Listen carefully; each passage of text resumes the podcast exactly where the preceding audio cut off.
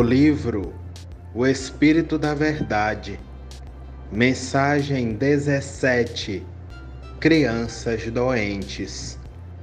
Acalentas nos braços o filhinho robusto que o lar te trouxe, e com razão te orgulhas dessa pérola viva.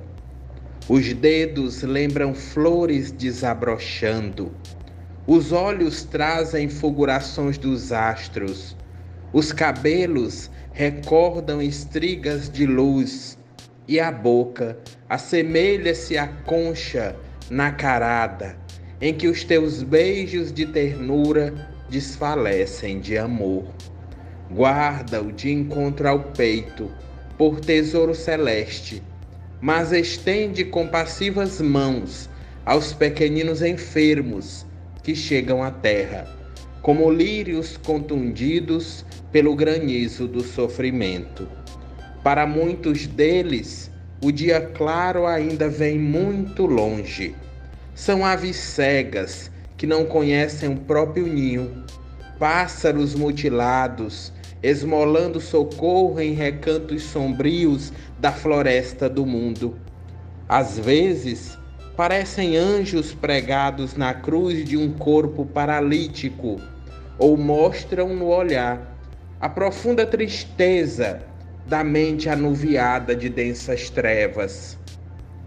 Há quem diga que devem ser exterminados para que os homens não se inquietem. Contudo, Deus, que é a bondade perfeita, nolos confia hoje, para que a vida amanhã se levante mais bela. Diante, pois, do teu filhinho quinhoado de reconforto, pensa neles. São nossos outros filhos do coração, que volvem das existências passadas, mendigando entendimento e carinho, a fim de que se desfaçam dos débitos contraídos consigo mesmos. Entretanto, não lhes aguardes rogativas de compaixão, de vez que por agora sabem tão somente padecer e chorar. Enternece-te e auxilia-os quanto possas, e cada vez que lhes ofertes a hora da assistência ou a migalha de serviço, o leito agasalhante ou a lata de leite, a peça de roupa ou a carícia do talco, perceberás que o júbilo do bem eterno te envolve a alma no perfume da gratidão e na melodia da bênção. Mei Mei.